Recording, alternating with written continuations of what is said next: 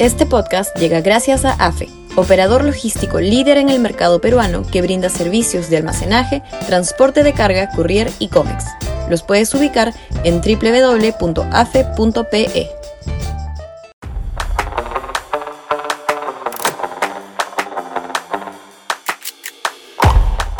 Clamor por la unidad. Sudaca, Perú. Buen periodismo. A estas alturas ya no importa hacer un lío principista respecto de la distinción entre una derecha liberal y una conservadora. Ya habrá momento para que cuaje esa discusión y efectivamente se produzca una bifurcación de ambas colectividades políticas. Hoy, como está dado el panorama político local, con una izquierda cleptócrata que está destruyendo el Estado y dejándonos como herencia maldita la posibilidad de que un nuevo disruptivo radical aparezca en el 2026, es imperativo que se produzca una unidad de criterios en base a líneas maestras comunes, defensa del mercado, de la inversión privada, de la democracia, de la institucionalidad.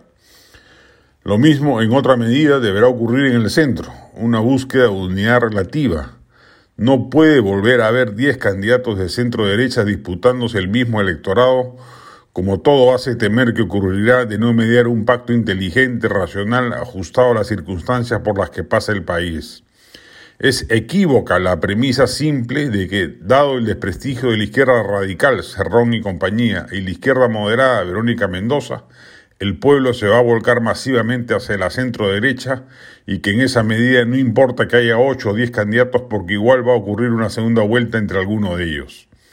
Lo que va a suceder si tal dispersión se reedita es que aparecerá un antisistema, firmo que será Antaurumala, que con 15% o poco más Castillo sacó 18% en la primera vuelta, pasará a la segunda vuelta.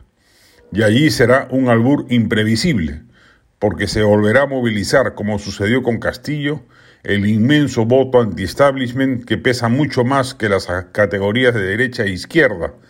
En la elección del 2021, según la encuesta del IEP, había más de un 20% de los votantes de López Aliaga que en segunda vuelta iban a votar y seguramente lo hicieron por Castillo.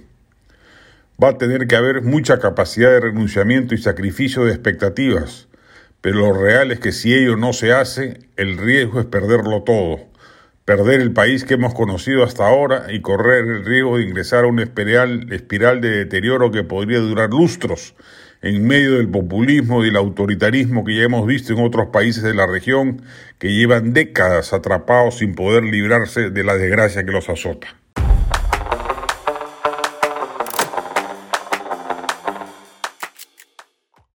Este podcast llegó gracias a AFE, operador logístico líder en el mercado peruano que brinda servicios de almacenaje, transporte de carga, courier y cómics. Los puedes ubicar en www.afe.pe.